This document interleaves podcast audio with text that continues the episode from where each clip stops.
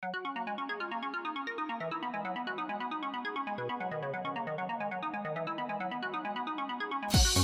you.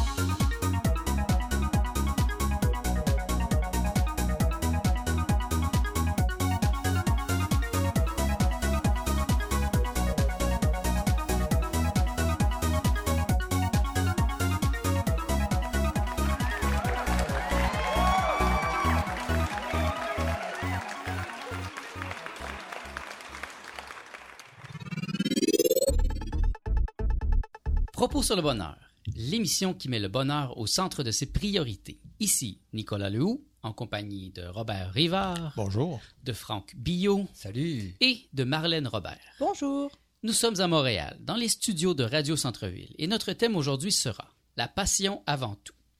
Pour moi, la passion et le bonheur ne font qu'un. Quelqu'un qui est heureux et presque toujours passionné de ce qu'il fait parce qu'il met, il, met cette joie de vivre au service de, de, tous les détails de la vie, même les petites choses comme faire la vaisselle, de, peuvent, peuvent, devenir un, prétexte à avoir un orgasme, à être heureux comme ça se peut pas. Je fais la vaisselle, je me nettoie, je, je rends mon appartement beau.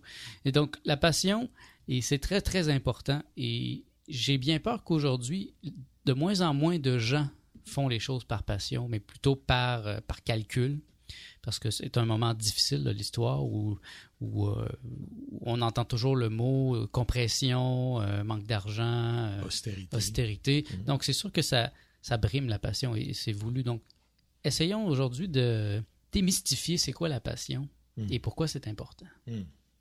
Ça, c'est une très bonne question. La première chose qui me vient à l'idée, moi, c'est euh, l'aspect de la nature sexuelle des êtres humains.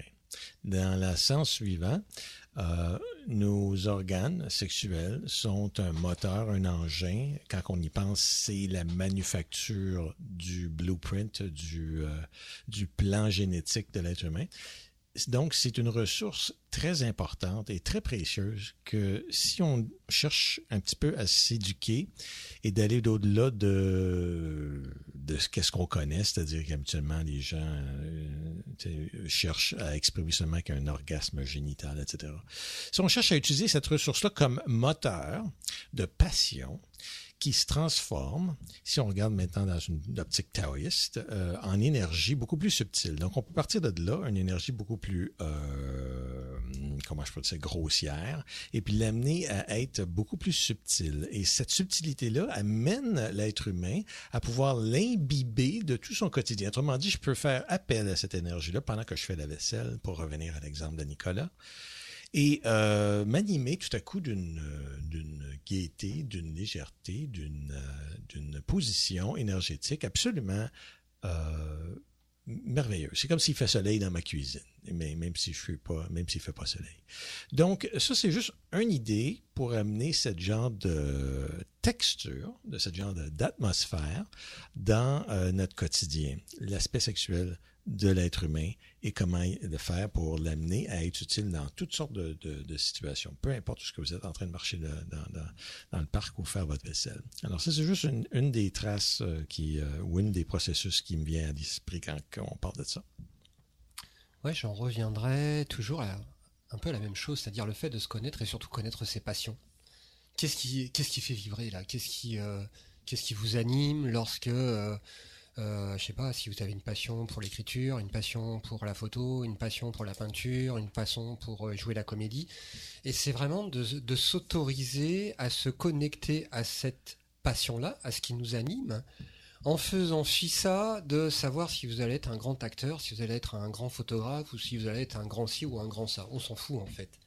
L'essentiel, c'est vraiment d'aller chercher qu'est-ce qui nous fait vibrer.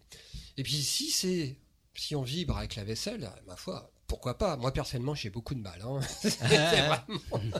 là, la vaisselle, là, franchement, là, c'est euh, quelque part, là, c'est le challenge total pour mettre de la passion là-dedans, parce que j'en suis encore au stade de la tâche euh, à faire et qu'elle soit le plus fait rapidement possible. Donc c'est ça. Par contre, la connaissance de soi et surtout juste être connecté à ce qui nous plaît, à ce qui nous anime et d'alimenter ça parce que, euh, bah, comme euh, vous l'évoquiez, euh, comme vous l'évoquiez, que ce soit Nicolas, Robert, le quotidien fait qu'on est vite rattrapé par les tâches, par les choses à faire, par la to-do list là. Et donc, bah, ça nous fait mettre de côté ce qui nous anime et ce qui nous plaît. Et donc, de ce fait, euh, on en oublie bah, ce qui nous anime, ce qui nous fait vibrer, et, euh, de ce fait, de ce fait, bah, on, se, consacre davantage à des tâches que l'on fait vraiment euh, de façon, mécanique et qui nous fait perdre, ben, qui nous fait perdre notre relation à notre sens et qui nous fait perdre notre relation à ce qui nous fait vibrer, à notre soleil intérieur d'une certaine façon. J'aimerais continuer, j'aimerais continuer ce qu'on parlait tantôt le, cette passion-là, c'est vraiment, euh, vraiment dans, le, dans, le, dans, le, tout dans toutes les petites choses de la vie aussi. Et euh, ça ramène aussi à être, euh, parce que Franck vient de mettre le doigt là-dessus, là, de l'idée de qu'il y a bien des distractions. il faut vraiment là, faire face à la musique, les amis. Il faut vraiment reconnaître ces distractions-là et mettre le pied à terre pour dire, bon, ça, c'est tout ce qui est secondaire distraction. Ça va tout m'arriver, ça va pas arrêter et jusqu'à temps que j'arrive à mon, à mon objectif. Donc, l'objectif, ça devrait être de vivre maintenant. Parce que quand on le sait, là, il y a toujours le maintenant, puis il y a juste le maintenant. Il n'existe pas de plus tard. Le plus tard existe basé sur le maintenant que vous faites. Donc, euh, hein, c'est pas compliqué. Donc, le reste, c'est de la conceptualisation. C'est artificiel. C'est pas vrai. Donc, euh, c'est important de, revenir au moment présent et puis d'y mettre son attention. Euh, dans le cas de Franck et puis qui n'aime pas la vaisselle, ben, euh, c'est bien, il a le droit de ne pas aimer la vaisselle. Peut-être c'est juste une question de, de, de, technique ou d'ajouter des gants plus colorés, puis une température moins élevée ou un savon plus à son goût ou quoi que ce soit. Peu importe. Mais l'idée, c'est qu'on peut rendre toutes ces choses-là neutres ou agréables, je dirais. Neutres dans le sens pas pourvu d'une émotion négative, d'une charge négative, émotionnelle, ou euh, agréables, dans le sens qu'elles font partie de n'importe quoi d'autre. Elles sont toutes égales. En fait, tout part de, tout part de l'intention. C'est quelle intention on met quand on fait les mm. choses aussi euh, basiques et aussi ennuyeuses qu'elles peuvent paraître. Je crois que le, secret, en fait, il est là. Oui. Moi, je me rappelle bien, euh, on a déjà fait une fête chez moi à un moment donné, puis ma compagne, elle, elle aime ça faire le ménage, et puis au fur et à mesure, elle faisait la vaisselle, il y a une femme qui était un peu féministe, mais qui avait mal compris le féminisme, puis qui commençait à lui dire ah, Tu devrais pas faire ça. Puis euh, là, je l'arrête. Elle fait ça parce que ça lui fait plaisir, parce qu'elle aime ça. Et là, ma compagne lui a expliqué que toute femme devrait faire toutes choses avec amour, tous les détails. Et ça m'avait surpris. J'avais beaucoup aimé ça. Que, puis c'est vrai que quand elle fait ces choses-là, elle le fait bien, puis elle le fait avec amour. Elle met, elle met du, détail, parce que tu peux faire la vaisselle en, en bas de champ, mais souvent elle va être mal faite, puis tu, risques de recommencer. C'est un peu ça comme dans tout, si tu fais les choses mal et tu t'appliques pas, souvent tu es obligé de revenir et repasser, il y a une perte de temps. Donc, si on apprend à faire les choses bien et belles du premier coup, je pense qu'on est gagnant, mais ça remonte à très longtemps. Moi, si je regarde, dès qu'on a l'âge, on nous met dans une dans l'école et on est généralement. Moi, j'ai rarement eu des professeurs passionnés. J'en ai eu, j'en ai eu un quand j'étais euh, au secondaire, euh, secondaire 1. C'était un professeur d'art plastique passionné et il avait commencé, il avait créé un groupe de bande dessinée pour moi. On était quatre à faire de la bande dessinée à ce moment-là. Et ça, ça m'avait inspiré. le, midi, on allait faire de la bande dessinée tous les quatre. Il était là avec nous, il nous aidait. Ça, c'était un homme passionné. Mais j'en ai rarement vu des comme ça, des professeurs passionnés. Et puis, c'est ça qui ferait une différence. La passion qu'on met dans quelque chose, ça peut inspirer les autres aussi à être passionnés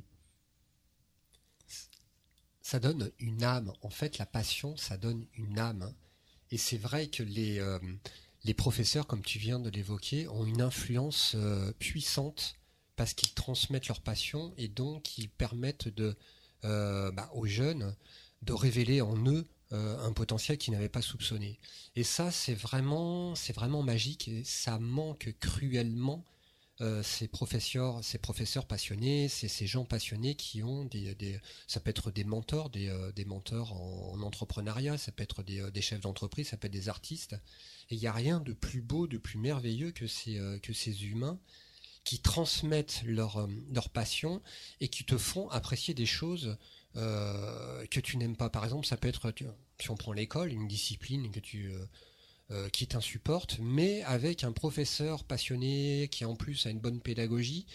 Euh, les deux euh, associés, généralement, ça va bien ensemble, hein, puisque les, les, professeurs passionnés, même s'ils ont peut-être pas forcément la, la, bonne pédagogie, mais ils sont tellement passionnés que de toute façon, ce qu'ils transmettent te marque et te marque à tout jamais. Moi, je me souviens, j'avais une prof de dessin comme ça, et elle m'a trans, elle m'a vraiment fait connecter avec euh, bah, les aptitudes que je pouvais avoir et ce qui, et qui me plaisait. Elle m'a ouvert la porte de me dire, eh ben, si ça te plaît, vas-y et fais ça. Et ça, c'est un très très beau cadeau que l'on peut faire. En effet. Bien, on va passer euh, à, à, la chronique Le Gai Savoir de Jacques Couture. Puis nous allons revenir après avec ce thème, la passion avant tout.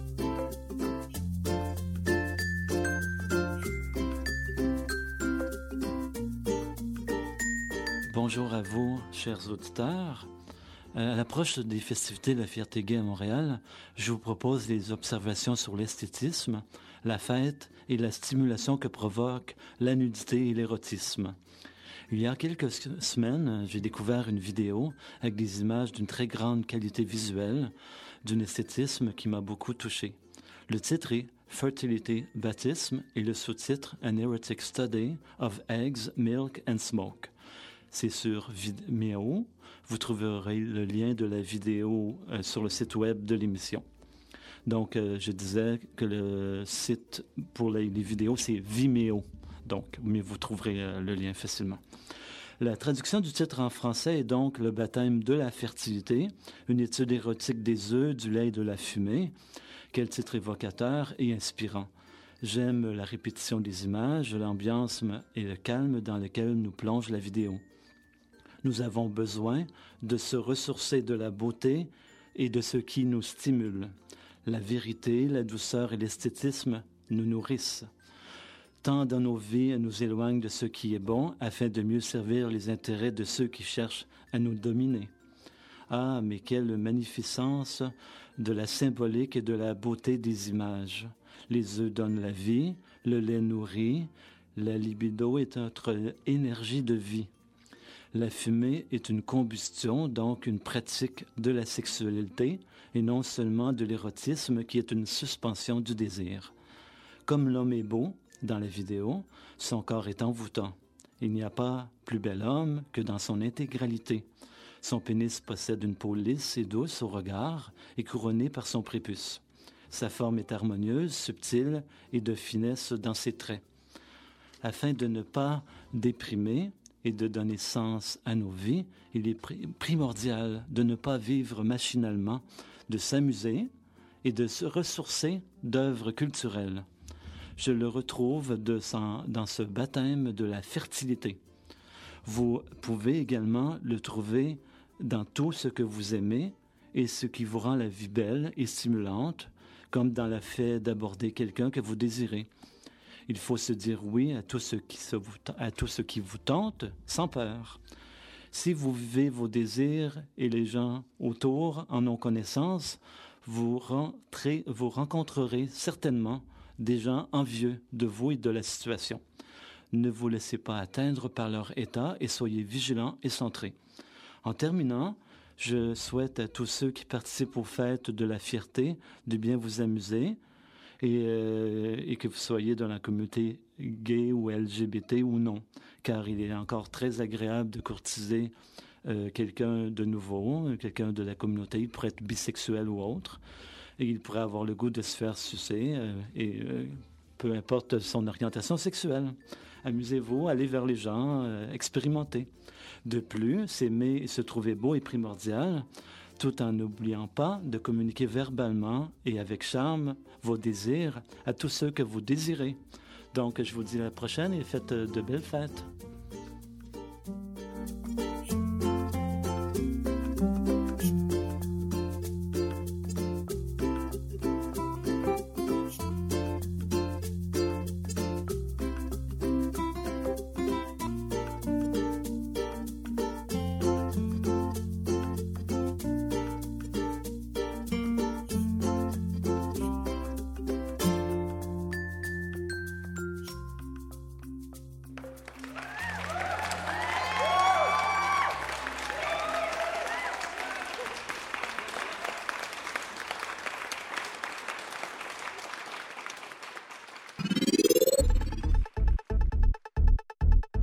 De retour à propos sur le bonheur. Notre thème aujourd'hui est la passion avant tout. La passion, c'est quelque chose qui doit être entretenu, un peu comme un jardin. Parce qu'il y a des gens qui ont des potentiels quand ils sont jeunes, ils sont bons en telle chose, en dessin, mais tu dois entretenir cette passion, tu dois entretenir et, nourrir ce talent inné. Donc, un don, c'est pas tout. Un don doit être nourri. Euh, ma passion pour le dessin, l'art visuel, a été nourrie depuis le jour et, je suis à un âge maintenant où je peux vraiment en jouir complètement. Et moi, je vois, Robert aussi, tu jouis aussi de, de ce que tu es capable de faire de la musique. Et ça, moi, je trouve ça beau. Quelqu'un qui, a cultivé quelque chose, une passion, et, et, à un certain âge, ça devient quelque chose de magique. Et il y a l'opérationnalité du miracle à ce moment-là, quand ça devient facile, quand ça devient quelque chose qu'on pense pas. Tu penses pas à tes gammes quand tu joues.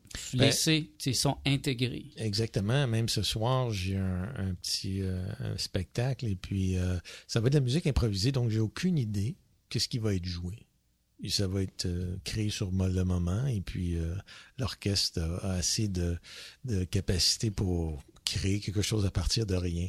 Donc, euh, c'est vraiment, il y a vraiment quelque chose à dire de maintenir le jardin, de cultiver une passion, de toujours faire un peu de place pour y revenir, d'avoir cet espace, ce moment pour le faire, le pratiquer, que ce soit de la musique ou de la peinture ou de l'écriture et euh, oui, de l'entretenir comme euh, parce que dans le cas de durant toute ma vie, euh, la guitare, la musique, ça a été toujours un, un compagnon ou une compagne, dépendant comment on le voit, toujours euh, là pour moi. Donc, euh, pas de saut d'humeur, pas de conditions, c'est quelque chose qui est toujours là. Donc, c'est important, ça ramène un peu à l'être. L'être est toujours là, et tant qu'on le, on se le donne, tant qu'on lui fait de la place, tant qu'on l'entretient, tant qu'on communique, etc., etc. Donc, euh, c'est toutes ces choses-là. Et toi, Marlène, c'est quoi ta passion? Oh, moi, j'ai beaucoup de passion. C'est quoi ta plus ta passion première? La musique. Hein. La musique, le jeu, la comédie euh, me passionnent énormément. Et depuis ton enfance, euh, t'as-tu cultivé cette passion? Bah pas trop en fait. Euh, j'ai pas trop. je me suis pas trop posé la question. Je suis un peu rentrée dans le. Dans, dans, les mœurs, quoi, entre guillemets. J'ai fait les choses un peu par nécessité. Je me suis dit que euh, voilà, euh, le, monde artistique est extrêmement compliqué et euh, c'est vrai qu'en France on a on n'a pas beaucoup de chances de, de, percer dans le milieu. Il faut faire des études qui coûtent très très cher et je pense que c'est plus les, les, les, familles privilégiées qui envoient leurs enfants réaliser un peu leurs rêves. Mais c'est vrai que euh, non, j'ai pas eu cette chance. Je suis, rentrée un peu dans les mœurs et, euh, je me suis un peu oubliée. J'ai fait, euh, des études, j'ai, j'ai tâtonné un peu dans, l'aide à la personne, la comptabilité, etc. Et je me suis un peu oubliée. Mais effectivement, je pense que il faut vivre sa, passion. Et je vais prendre par exemple, pour donner un exemple de, comment je vois les choses, une personne qui est passionnée de randonnée en montagne. Euh, je pense que la, son but à lui, c'est euh, d'atteindre le sommet. Mais euh, au final, la passion, c'est le cheminement du projet. La passion, je pense que du, du randonneur, c'est à partir du moment où il décide de partir, où il prépare son itinéraire, qui met ses chaussures, qui prend son sac à dos et, et, qui commence à monter sur, euh, sur la montagne. Je pense que ce qui le passionne, c'est pas vraiment d'atteindre le sommet et de, de, planter son drapeau. C'est, c'est, ça va être peut-être euh, tous les 100 mètres de checker un 360 degrés pour, euh, pour, pour admirer le, changement de vue, de perspective, de paysage. Mmh. C'est intéressant parce que la passion du Christ, c'est ça, la passion du Christ, c'est pas, c'est pas quand il a atteint l'éveil, c'est pendant qui était en train d'atteindre l'éveil. Et, en contraste avec la société moderne, où ce que tout est axé sur euh, les quatre manières que tu peux sauver du temps, sauver de l'argent, pour arriver à ton but, dans une certaine euh, course euh, continuelle, toujours là, perpétuelle, ou pour où ce qu'on veut produire plus en moins de temps, comme comme toute chose, c'est comme dans la vie, c'est comme s'il y aurait deux manières, la longue manière puis la manière la plus vite pour faire quelque chose, avec toujours quelqu'un qui est en train de te vendre des raccourcis puis quand tu penses à ça, c'est des raccourcis pour aller où? On se retrouve avec quoi avec cette vitesse-là? Euh, c'est comme c'est comme je dirais, ben, tu joues de la musique hein, dans le but de, de, finir le morceau le plus vite, quoi. pour, que la pièce se finisse le, plus rapidement, c'est pas ça l'objectif de la musique. Hein? Donc, euh, des fois, on, joue un peu comme, comme un non-sens, cette course. Et euh, comme Marlène parle, c'est pas une question de, de, se presser d'arriver au but. C'est pas juste le but, c'est toute la procédure, c'est tout l'investissement, c'est tout le temps qu'on prend pour aller de A à, B. Hein. Et non pas juste, juste un, chronomètre. Là. Donc, Ouais, c'est euh, c'est vrai que cet aspect de, du chemin, de, du bonheur de pratiquer le chemin, en fait, en vue d'arriver au cime, parce qu'en fait l'idée c'est euh, c'est ça. Mais qu'importe où on met le sommet, en fait, c'est pas très. Au final, c'est pas très important. C'est vrai que le, comme on est dans une, culture du euh, une culture absolue du, du résultat, enfin absolument un résultat, faut atteindre ses objectifs et donc du coup, ça nous fait mettre de côté, et euh, Marlène vient de le de l'exprimer euh, de façon très bien. Et je pense qu'il y a beaucoup de gens qui doivent se retrouver là-dedans, euh, moi y compris, parce que ça nous arrive tous à un moment de mettre de côté parce qu'on est happé par le quotidien. Et puis c'est là où intervient l'importance de se recentrer sur ce sur ce qu'on aime, sur ce qui nous anime, ce qui nous fait vibrer et au final qui on est parce que le quotidien, les vagues du quotidien sont tellement fortes que à chaque fois on va nous euh, nous ramener vers le rivage. Hein. Le rivage étant euh, la société avec euh, où il faut faire les choses d'une certaine façon parce que la société demande, parce que le le, le, le monde contemporain nous demande d'être comme ci ou comme ça, qu'il faut se conformer à, ce, à ceci et ce ça, et surtout pour des pour des prétextes de ah, il faut être raisonnable, d'oublier complètement notre notre passion. C'est vrai que une société qui serait basée sur le sur la passion et le bonheur, je pense que ça changerait complètement la configuration de la société. Ben, à travers l'histoire, tous les tous les débuts de sociétés qui ont commencé comme ça, il y a eu les sybarites à un certain point à l'époque de, de Pythagore, il y a eu les euh, les comment ils s'appellent les ceux qui les, épicuriens. Euh, toutes, ces, époques où il y a eu des gens qui prônaient le plaisir, le bonheur, ces gens-là ont été écrasés, ont été massacrés, ont été ridiculisés. L'œuvre d'Épicure a disparu. Pourtant, il a écrit abondamment.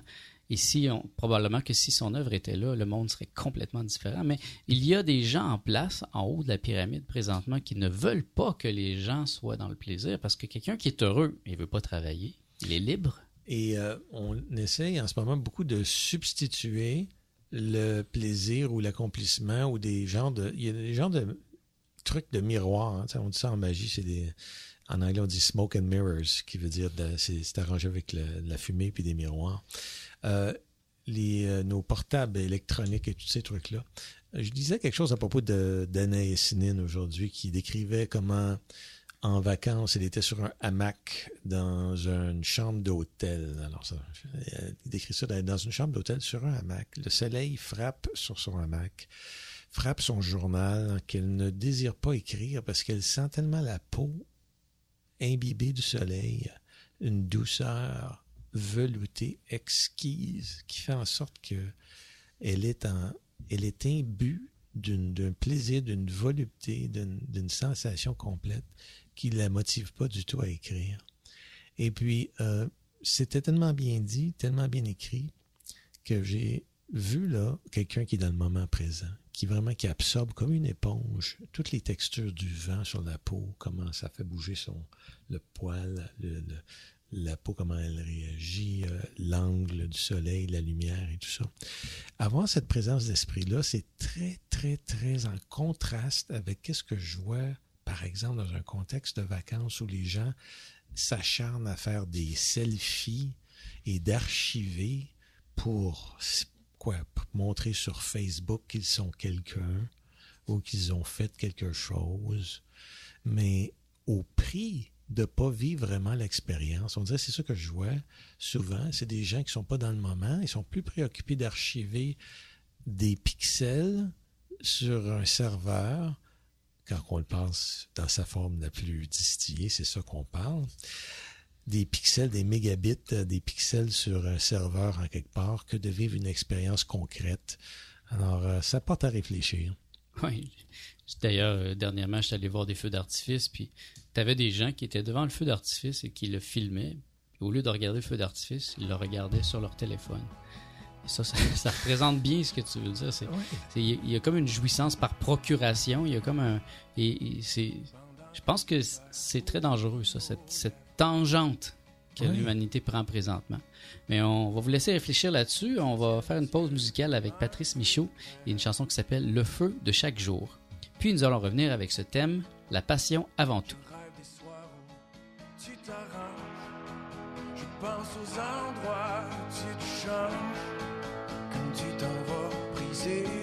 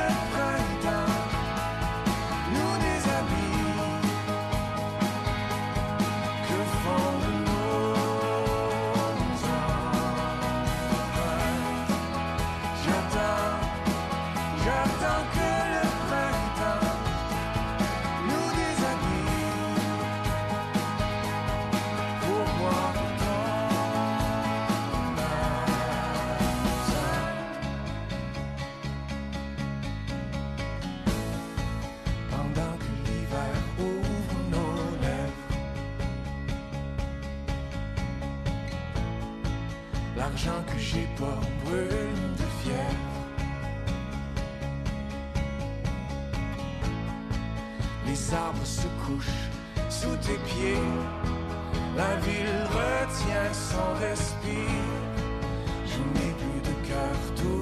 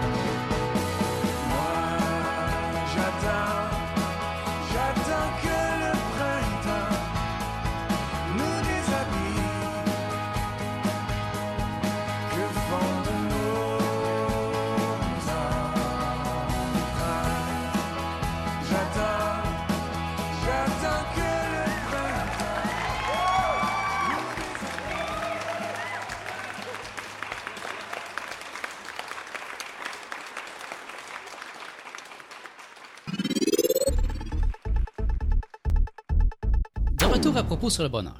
Notre thème aujourd'hui est la passion avant tout. Dans les années 70, euh, les années 60, on nous avait vendu l'idée de la société des loisirs. Et vraiment, la société s'enlignait vers ça. Et, mais il y a eu euh, quelque chose qui s'est passé dans les années 80. Il y a eu un refroidissement assez profond.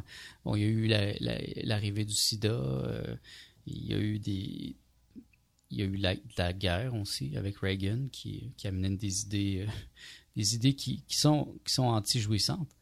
Et puis tout ça euh, a fait en sorte que les gens, les couples ont commencé à craindre les MTS, à se refermer. Donc l'amour libre, la passion, cette idée que les hippies nous, vendaient, et ça s'est éteint.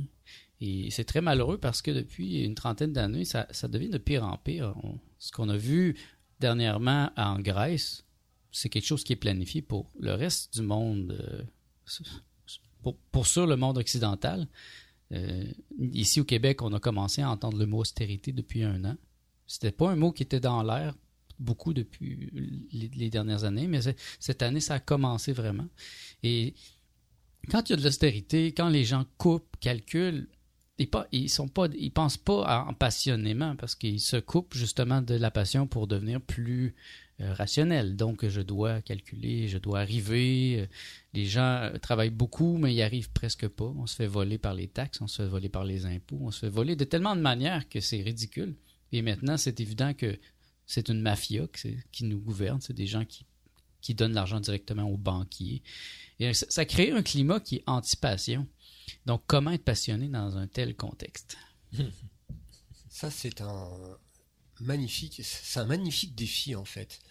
C'est un magnifique défi. Alors, c'est un magnifique défi pour plusieurs raisons. D'une part, parce que, comme tu viens d'évoquer, Nicolas, tout est mis en œuvre pour que justement euh, l'individu, enfin, tout est mis en œuvre. En tout cas, c'est ce que ça pourrait laisser penser.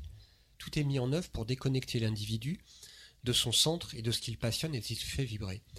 Euh, tu as évoqué les années 80. Moi, je me souviens que dans les années 80, euh, c'était euh, vraiment l'aude au matérialisme, au capitalisme. En, France, on avait beaucoup de, on était vraiment, on était dans la découverte, la, la comment dirais-je, on était ébahis devant ces chefs d'entreprise qui réussissent. On avait un, exemple très représentatif qui s'appelait Bernard Tapie à l'époque, et tout a été mis sur la euh, sur la réussite matérielle.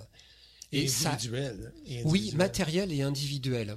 Et, et, ça, là, je trouve que euh, cette couche supplémentaire qui venait s'ajouter à la couche de la, de la crainte, parce que c'était aussi au début des années 80 euh, le sida, euh, la crainte de l'autre, enfin, toutes ces choses-là mélangées, mixées, ont, ont, favorisé en fait le, repli, le repli sur soi. Parce que si on fait le parallèle avec ce qui se passe aujourd'hui en Grèce et qui est en train d'arriver à vitesse grand V à pas mal de pays européens, et comme tu le disais, euh, la, Grèce est juste un laboratoire pour voir comment les autres pays réagissent et euh, voir comment on pourra l'appliquer de la même façon à d'autres.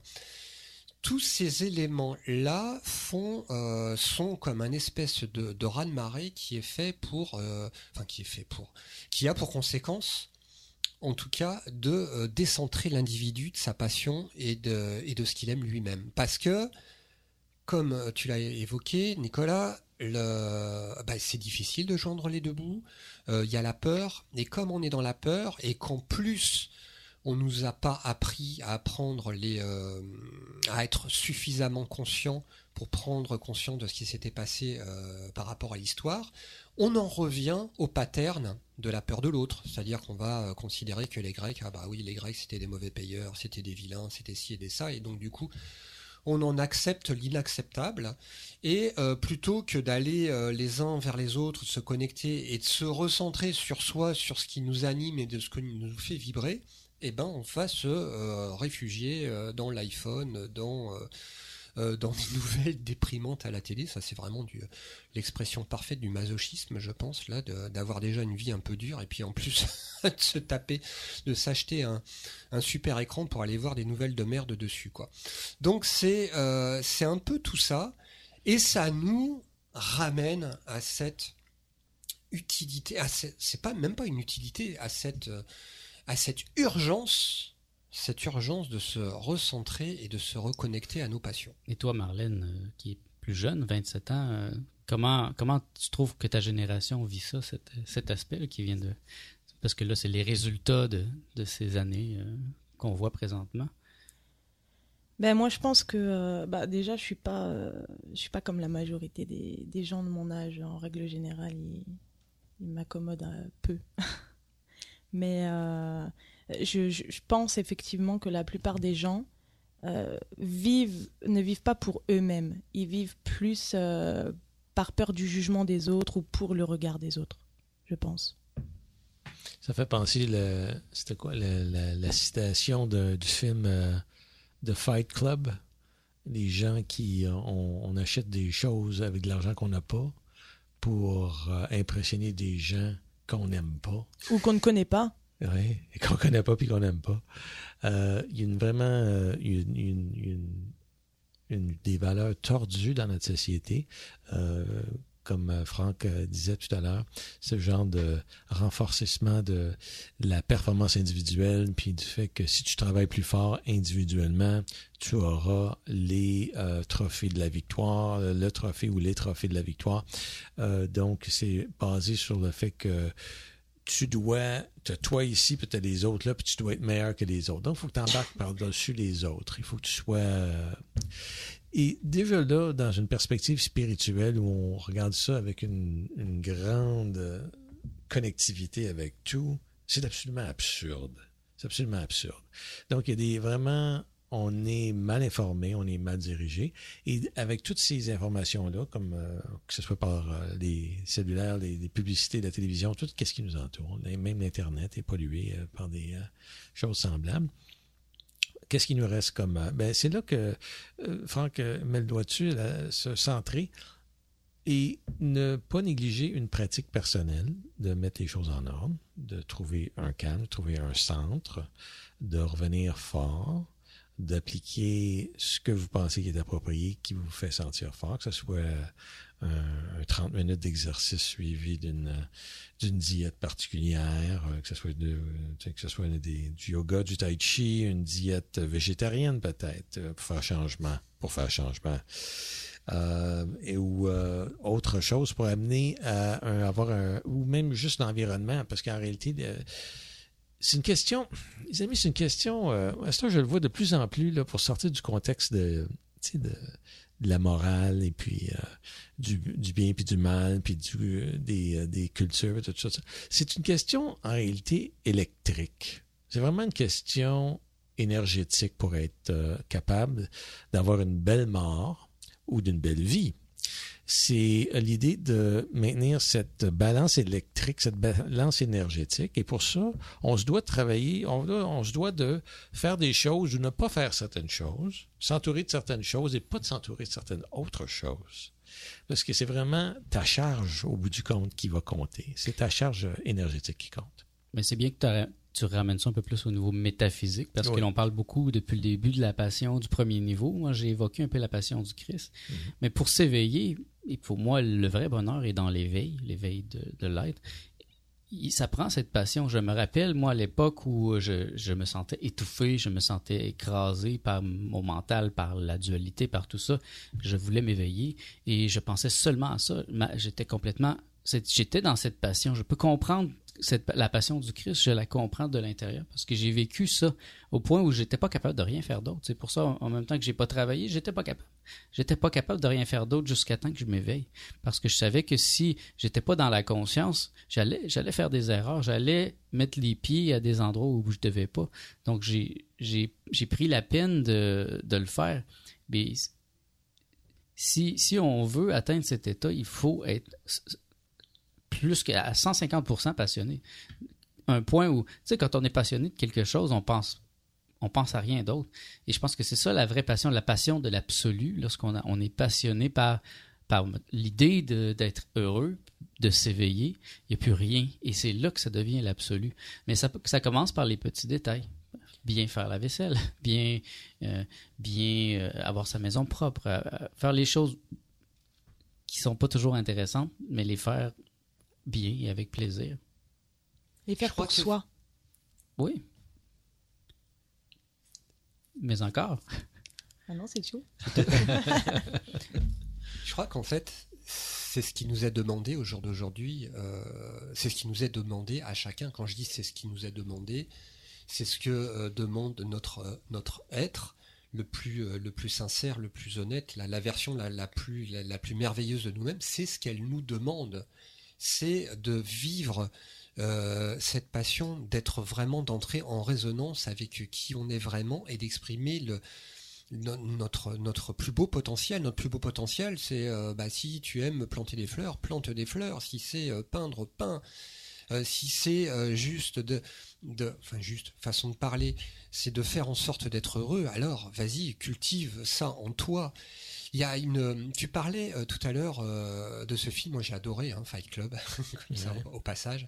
Et il y a une scène que j'ai adoré vraiment dans ce film, c'est qu'il euh, il se retrouve à un moment et puis il, est, il met le, le, pistolet sur la tempe d'un gars et lui dit maintenant tu as intérêt à réaliser tes rêves, à faire. Tu, tu te souviens de cette de cette scène là Ça fait un bout de temps. Il, il, il le provoque et en fait plutôt que lui dire donne-moi ton argent ou autre, non, non, il dit maintenant à partir de maintenant tu vas donner le meilleur de toi-même. Enfin, il dit quelque chose dans ce sens-là pour le pousser justement à ni plus ni moins à être qui il est et à se servir de cette urgence-là pour que pour qu'il change de vie et arrêter de faire une, vie débile euh, et euh, avidissante quoi.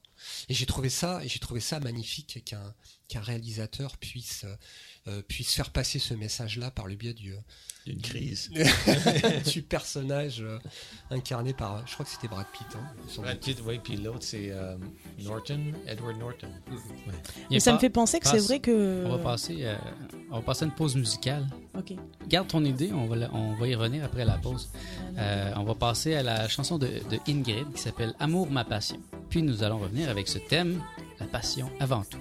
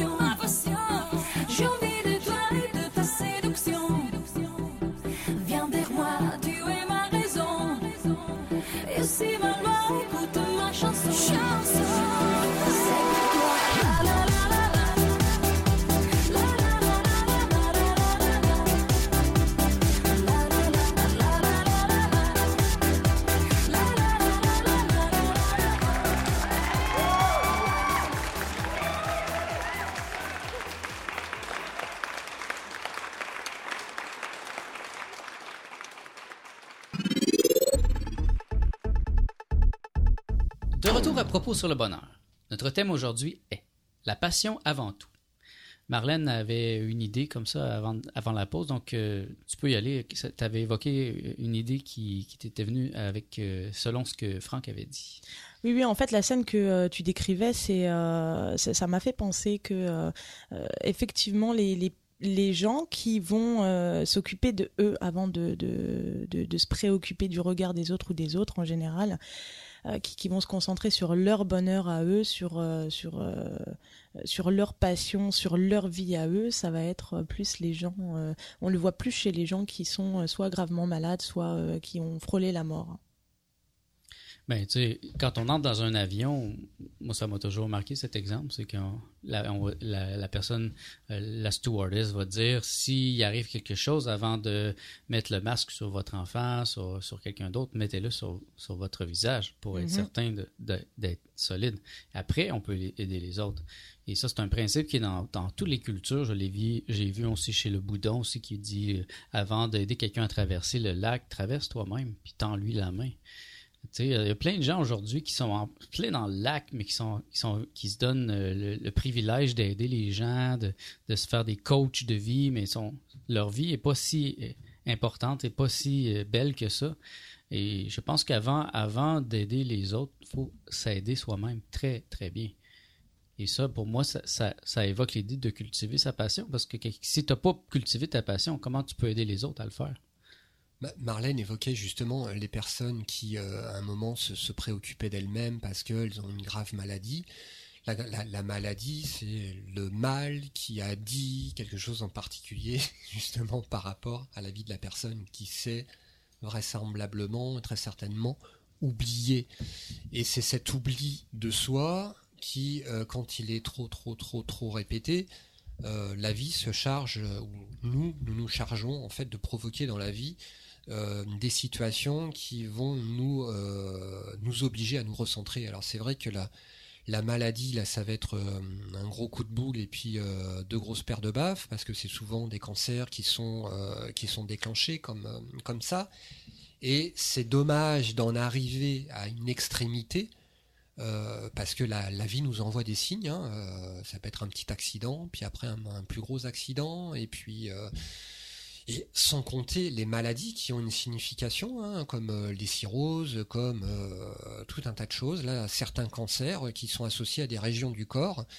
Et c'est pas les Chinois qui démentiront, qui démentiront ça, qui connaissent bien l'association entre l'organe et puis la, signification du mal. Donc, avant, d'en arriver aux extrêmes, on en revient à l'urgence euh, d'alimenter cette passion. Cette passion, alors ça peut être des passions basiques, comme on parlait tout à l'heure, une passion euh, pour la photographie, euh, pour le jardinage, mais au-delà de cette passion-là, il y a la passion de la vie.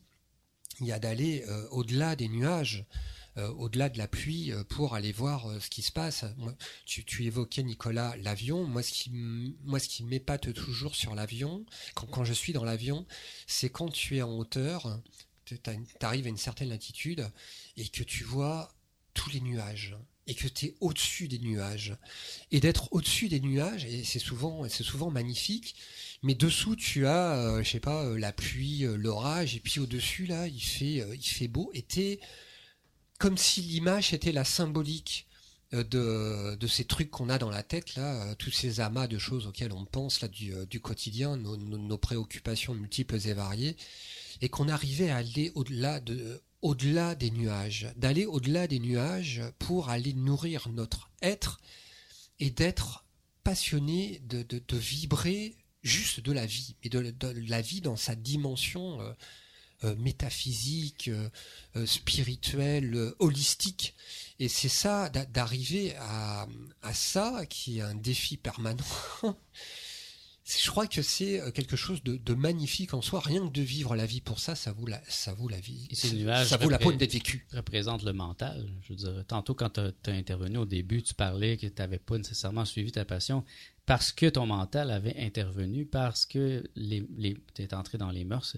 Et ça, on nous éduque très rapidement à, à faire ça. Je sais pas, moi, j'ai, ça n'a pas fonctionné avec moi. J'ai jamais, j'ai jamais pris au sérieux ces choses-là. J'ai jamais voté. Euh, l'école, ça m'a jamais paru si important que ça pendant que j'étais à l'école, j'avais des passions que je développais. Je faisais de la bande dessinée. Je suis devenu membre de la, la Société des créateurs et amis de la bande dessinée.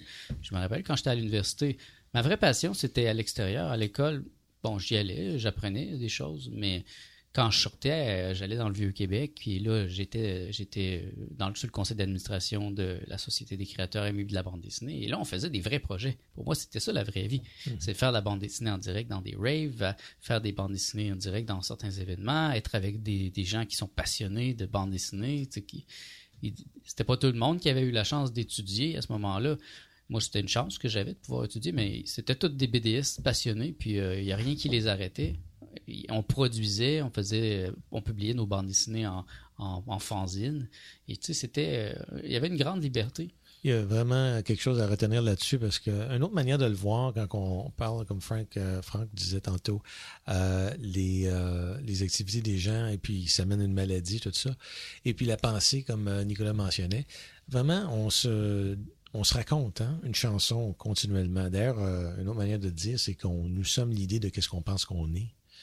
Donc, euh, c'est très important, mes amis, de considérer euh, que éventuellement votre biographie deviendra votre biologie. Donc, euh, c'est aussi bien de vous raconter une belle histoire. D'où l'importance d'être utopique. Moi, je me rappelle quand j'avais 30 26, 27, 28, je voulais devenir une superstar. Et j'agissais comme si j'allais le devenir. Je ne suis pas devenu, mais j'ai trouvé, je, m'étais dit que j'allais être millionnaire à 30 ans. Et puis à 30 ans, je me suis éveillé et je suis devenu millionnaire d'une certaine manière. Donc, mais c'était pas, c'était pas quelque chose que j'a- j'avais été capable d'imaginer plus jeune. L'éveil, c'était inintelligible pour moi. Sauf qu'une fois que je m'en suis rendu compte, je me suis rendu compte que j'étais riche, riche de la vraie substance de l'infini. C'est-à-dire que j'ai jamais manqué de rien dans ma vie. J'ai toujours eu de l'amour, j'ai toujours eu l'argent qu'il me fallait. Jamais trop, jamais pas, jamais moins. J'ai toujours eu de l'inspiration, j'ai toujours eu des amis. J'en ai jamais eu beaucoup, des centaines, mais j'en ai toujours eu des très très bons qui étaient là pour moi. Et donc, pour moi, c'est ça la vraie richesse. Et ça, ça naît, ça naît justement d'être, d'être soi-même, d'être passionné dans ce qu'on fait et d'y aller à fond. Quand je suis arrivé à Montréal, tout le monde m'a dit non, non, non, faut que tu travailles. Puis je te jure, j'ai barré, j'ai dit non, merci, foutez-moi la paix. Puis euh, je veux plus rien entendre. Puis j'ai vraiment fait mes oreilles parce que je voulais voir. C'est un symbole pour moi parce que j'étais un artiste faut être sourd. visuel. Et j'ai fermé mes oreilles. Ah ouais. J'ai arrêté de faire de la bande dessinée avec de la parole. Je suis entré dans une phase, une phase d'abstraction. Mes bandes dessinées n'avaient pas de parole. Mes peintures étaient abstraites. Et j'ai rien, j'ai rien, j'ai pas écouté. Parce que si j'avais écouté les petites voix, là, ça m'aurait ramené, ça m'aurait éteint. Oui, d'un côté, il faut être fort pour se tenir sur les deux, deux jambes. Puis d'un côté aussi, il faut être aussi avoir une certaine compassion quand on observe des choses qui sont dites qui ne devraient pas être dites, des choses qui sont vraiment nous amènent vers le néant, vers le fond. Euh, pas parce que les gens sont nécessairement méchants, mais les gens sont souvent mélangés. Sont souvent mélangés, sont souvent perdus, ont perdu le, cap, ils ont plus de, de, et euh, opèrent avec des valeurs empruntées, euh, celles que la télévision et la culture populaire euh, enseignent. Donc, c'est vraiment un double tranchant. Il faut que tu sois fort puis dans ta certitude à toi, d'un côté, puis il faut que tu permettes, et- dans le sens que les autres, de vouloir faire ce qu'ils veulent, mais tout en prenant une perspective qu'ils opèrent avec peut-être des fausses valeurs, des valeurs autres. Moi, je dois revenir à les miennes, aux miennes, et qu'est-ce qui est important, puis continuer mon chemin. Ça prend une belle folie pour, pour être justement cette force naît d'une certaine folie. J'étais fou. Je suis encore. Je suis, je suis pas la, la voix Je vais naturelle. pas te le dire, là, mais Je me rappelle un exemple vraiment frappant. J'avais trouvé une bourse pour faire mon premier CD de musique. J'avais 24 ans. Mais ça me prenait comme un parrain. Donc, j'ai pensé à un de mes, un de mes, mes cousins. Puis, euh, je vais lui présenter le projet. Wow, il était tout content. Mais là, je lui dis que je suis sur l'aide sociale. Et puis là, oh, ça a tout brisé. Il est, devenu fâché. Et là, au lieu de m'appuyer dans mon projet, il a commencé à essayer de me convaincre de trouver une vraie job. Il dit, je vais t'aider à trouver une vraie job. Mais pour moi, c'est un, c'est un perdant. Je regarde ce qui est devenu, puis je regarde ce que je suis devenu. Lui, il s'est laissé emporter par le courant. Il a été transporté hors de son centre il n'est pas dans une passion, ça paraît. Son corps, ça paraît dans notre corps quand on n'est pas passionné. À notre âge, euh, ben, à notre âge, bon, peut-être à 27 ans, ça paraît moins, 30, 40, mais à 50, 60, quelqu'un qui n'a pas été passionné, ça, ça paraît dans son visage. Il n'y a pas les pattes doigts de quelqu'un qui était heureux. Il y a- il y a quelque chose, une peau qui est fanée. Donc, si on veut être beau, je pense que la passion joue un très grand rôle dans, dans ça aussi. Mais c'est vrai qu'on a moins de rides quand on est heureux. Hein? Non, si, si, c'est vrai. Hein c'est vrai. Plus on subit la vie, plus ça se voit sur notre visage. C'est vrai. Mais effectivement, euh, je reviens sur euh, ce que tu disais là, on est conditionné. Et si on n'est pas fort et qu'on n'est pas capable de s'écouter soi-même, on ne peut pas vivre ses passions sans s'écouter soi-même. Parce qu'on a toujours tendance à écouter les autres, à prendre conseil euh, auprès des autres, parce que le regard des autres est très important dans notre société. Et, euh, et du coup, on s'oublie complètement. Mais ceux qui réussissent, ceux qui sont des modèles, autant en philosophie, en art, en pensée, en affaires. C'est toujours des gens qui ont, foncé en avant puis ont dit non, moi, je fais ma tête. Et ils ont tort contre un million. On peut avoir raison contre un million. Sauf que si tu ne te tiens pas debout, eh bien, ça, tu le sauras jamais. Mais si tu, si tu as tort, et tu as tort, et tu as tort pendant 10 ans, 15 ans, 100, 20 ans, 40 ans, c'est possible qu'un bout de la ligne, c'est toi qui avais raison, puis tout le monde avait tort. Moi, je, pense que j'ai eu raison de vivre euh, ma passion à 100% parce que je regarde les gens autour de moi, les gens de mon âge, et je voudrais pas être dans leur peau. Ils sont fatigués à 40 ans, ils ont, ça paraît dans leur, visage, ils sont pas heureux. Et puis ça, pour moi, c'est dangereux. Et je pense qu'ils se poseront, la, ils se posent la question. Au bout d'un moment, on se pose la question. euh, et si j'avais osé? Exact. Donc, mes amis, osez, c'est super important. Mm. Osez toutes vos passions. C'est mon conseil. Et puis, c'est déjà tout pour cette semaine. Merci d'avoir été à l'écoute. Robert est très surpris. Eh oui, on- mais nous, on va continuer Déjà? la discussion après dans- devant un bon café. Alors, me- merci d'avoir été à l'écoute. Bonne semaine à tous. Bonne semaine et bon week-end. Bonne semaine. Ciao, ciao. Puis, euh, je vous invite à venir visiter le site euh, du, de propos sur le bonheur.com. Et merci au mouvement jovialiste ainsi qu'à Radio Centre-Ville de nous appuyer dans ce projet. Et, et voilà. Bonne semaine à tous.